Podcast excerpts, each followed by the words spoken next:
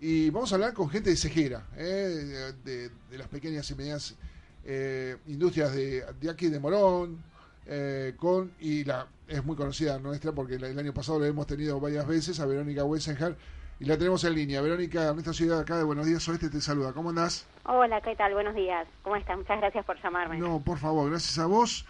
Antes de ir a hablar del martes, de la movilización, ¿ayer pudiste escuchar el discurso de Mauricio Macri? Escuché, sí, algunas partes justo estaba en la calle, entonces, pero sí, sí, más o menos sé, sé lo que dijo. ¿Y? Sí. Y la verdad es que no, no aportó nada nuevo, digamos. No, no escuché que dijera nada eh, que aporte en, medidas o en proyectos que mejoren la situación actual. Mm. Eh, la verdad que seguimos muy preocupados y el discurso no cambió eso, al contrario. Sí, sí, vi un presidente, yo creo que, a ver, yo por ahí cometo algún pecado por comentar esto, pero yo me acuerdo en su momento cuando yo cubrí la asunción de, de, Fernando de la Rúa como presidente y estando en el Congreso y dando su discurso, dije, uh, che, pero puede ser que se, es de la Rúa. Qué triste, es muy triste lo que estás diciendo, pero lamentablemente en vez de a tomarme cosas o enviar proyectos para resolver, lo único que está es, nos estamos embrollando en el mismo círculo, porque vía endeudamiento, vía baja de la actividad, a la larga después no vamos a tener ni cómo pagar lo que debemos. Eso nos lleva a lo mismo también. Mm. Sí, uno cuando escucha a los economistas que están en el lado de este gobierno, a Duhovne, a, Caputo, a, los, a los diferentes eh, economistas de este gobierno, dice, bueno, tenemos una reserva de 50 mil millones de dólares en el banco, el doble de lo que tenía Cristina en su momento, uno habla de, se, se escucha de los brotes estos verdes y una pequeña recuperación, pero después cuando escucha la información, por ejemplo, que General Motors suspendió a 350 trabajadores durante todo un año, pagándole el 80% del sueldo, cuando cerró una fábrica de llantas nacionales, la única fábrica de llantas nacionales en Rosario echando a 800 personas, cuando escucha lo que pasó con los trabajadores de Clarín cerrando una planta completa, que justamente hay una movilización en capital, cuando se escuchó ayer justamente que el señor, eh, creo que Oscar Benítez de, los textiles, eh, anunció que 3.600 trabajadores quedaron en la calle por cerrar fábricas. Eso da mucha pena. Sí, es que capaz salen solamente a la luz los casos de las empresas muy grandes que cierran o suspenden personal.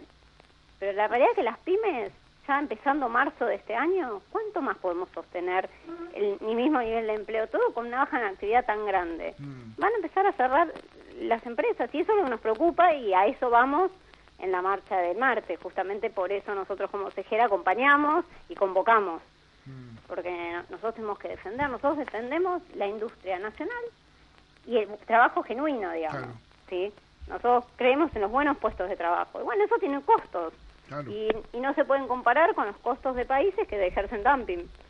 y además, eh, bueno, si uno suma, eh, Verónica, el aumento de la luz, el gas, los impuestos y, después, bueno, la baja de productividad, uno va sumando y después cuando el rédito es, muy, muy pequeño, ¿no? Muy corto, y cuando hay que empezar a cortar, dice, bueno, vamos a cortar, eh, uno busca lamentablemente por el lado de los trabajadores, por eso queda mucha gente en la calle, ¿no? Mira, en realidad las pymes, en las pymes no funciona linealmente así, nosotros lo último que recortamos es en el personal, mm. porque nos cuesta conseguirlo, nos cuesta formarlo, a ver, aún las empresas que no son tan chiquitas, igual, eh, como que su planta de trabajadores es su equipo. Claro.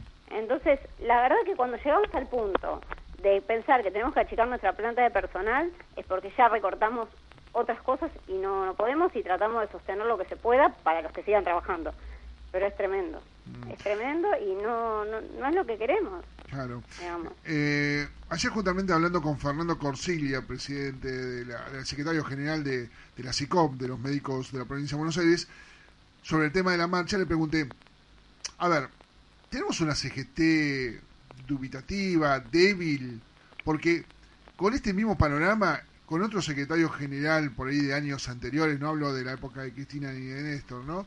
Pero por ahí un poco hablando de, de la recordando a Saúl Ubaldini, ya le había hecho un paro general. ¿Vos creés que no hay tanta presión de los grandes secretarios generales para, para darle un freno a este gobierno y darle un punto de atención a que la situación se está complicando?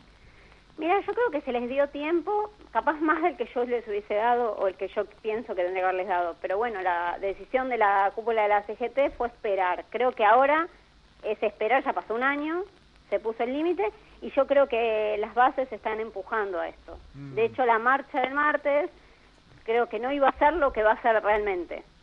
La idea de hacerlo era hacer una movilización de ciertos sectores industriales de la CGT y nada más, y yo creo que hoy va a ser una marcha masiva en donde no solo va a estar la CGT completa, sino un montón de sectores de la sociedad que se ven afectados por la política económica del gobierno y en defensa de la producción y el trabajo. No vamos en contra de nadie. Mm. necesitamos políticas que defiendan la producción y el trabajo nacional.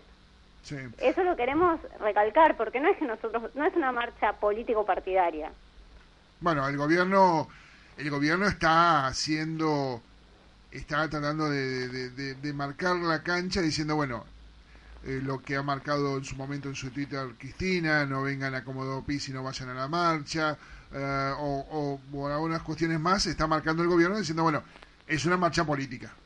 No, no, no, nosotros como Cejera no la, no la acompañamos de ese lugar, de hecho Cejera está compuesta por un montón de cámaras y no todo a ver son o antimacristas o kirchneristas, no pasa por ahí. Mm. Necesitamos defender las fuentes de trabajo y la industria nacional. Están cerrando las empresas. Mm. A ver, vos, vos, estás en la eh, parte de lo que es textil, ¿no? Sí. Bueno, bueno, justamente ayer estaba leyendo la información que 3.600 trabajadores quedan en la calle. ¿Cómo afecta tu empresa, tu trabajo, con, las, con la apertura de las importaciones? Mira, el textil es uno de los sectores más afectados por la apertura de las importaciones, ¿sí? Eh, porque de China viene eh, mucho, de toda la zona del sudeste asiático, y eh, como que es muy fácil competir, es lo primero que se importa, y está muy afectada. Se vio una baja muy grande en el consumo, en el mercado, y las importaciones subieron como un 70% en nuestro sector. Mm. Entonces, juntar las dos cosas, se achicó el mercado y encima más del mercado se lo queda la parte eh, importada. Y no vemos, porque ahí es muy importante, no vemos esa baja en los comercios. Porque la amenaza es, abrimos las importaciones para bajen los precios. Y, esa diferencia se la están quedando los intermediarios. Hay un sector de intermediarios importadores que se están quedando con esa diferencia. Mm. Entonces no es que se beneficia tampoco el público consumidor. No, es obvio, ¿no? Uno cuando escucha, por ejemplo, lo que... No, no es importado, pero sí de acá, lo que está pasando en el Congreso en este momento, con que están repartiendo hierba, los yerbateros reciben 3 pesos por kilo de, hoja, cuando acá se vende a 50 o a 60 pesos el kilo. Entonces, en el medio, alguien se está quedando con, con un vuelto importante. Bueno, hay que analizar las cadenas de comercialización. Para discutir productividad, para discutir precios, hay que discutir la cadena de comercialización. Seguir amenazando a la industria, que es un sector chico del precio, de un 20, un 30% del precio final. Mm. De hecho, en los negocios ni hablar en los shopping con las promociones bancarias. Claro. Ahí tenés un ejemplo claro. Si vos vas a los shopping, las promociones de los distintos días de la semana según el banco, y te hacen un 25, un 20, un 30% de descuento, ¿quién lo paga? Claro. Eso va a precio, de alguna manera va a precio. Entonces, esas son las cosas que aumentan los precios. ¿Qué, qué, qué, elementos, qué, qué tipo de ropa vos estás fabricando? Eh, yo hago ropa de bebés, de ropa exterior de bebé, pantalones, remeras. Bien, bien. Bueno, bueno, ojalá que esta marcha de, del martes concientice eh, al presidente, al ministro de la producción, porque esta marcha va a ser al Ministerio de la Producción, ¿no? Sí, sí, sí, al Ministerio de la Producción. Mm. Bueno, esperemos que concientice, que empiecen a, a presionar para cambiar un poco esto, ¿no? Porque realmente uno cuando revisa las noticias y ve la cantidad de despidos, de gente en la calle, uno cuando, cuando va caminando por la calle se ve que la gente no está contenta. Sobre todo aquel que votó al presidente, ¿eh? Porque bueno, el que no votó al presidente, y yo digo, yo no lo, no lo he votado al presidente, el que no lo, el que lo votó ah, se, siente hasta como como defraudado, ¿no? Porque se esperaba otra cosa. Sí, claramente, a ver, la mayoría del electorado, esa a mi interpretación, no esperaba que pase esto. Entonces, por eso es importante pedirle un cambio de rumbo. Mm. Esta no es una marcha para otra cosa, y por eso es importante que todos los que puedan participen. No es una marcha con otro objetivo. El objetivo es tomar conciencia de que tenemos que defender la producción nacional y el trabajo argentino. Mm. Porque cuando importamos un pantalón, yo no importo un pantalón, importo el trabajo de hacerlo. Claro. Claro. Entonces, en eso hay que tener conciencia. Y ese es el objetivo por lo cual Cejera acompaña. ¿Tiene algún punto eh, especial de partida de Cejera de, Morón o y también se encuentran en Capital? No, nos encontramos en principio en Capital. Igual si alguien está interesado puede mandarme un mail a cejeramorón.gmail.com y arreglamos un punto. Y si no, nos vamos a encontrar directamente en Capital. ¿En qué punto de Capital? Por ahora el punto es Independencia y 9 de julio, Bernardo de Irigoyen. Bien. Pero por las dudas lo ideal es que se contacten por si hay algún cambio. ¿Va a haber alguna pancarta marcada? Sí, vamos a ir con una bandera que diga eh, Industria Nacional por el Trabajo Argentino y, y algunos carteles de cejera para poder mm. identificarnos más que nada. En las movilizaciones del peronismo lo que se destaca son los las pancartas, ¿no? Que por ahí la, la CGT, 62 organizaciones, qué sé yo. Uno vio que en las pancartas a veces hasta se, se han en diferentes grupos es, como las, las, las comparsas en, el carnaval, ¿no? Que se destacan las carrozas.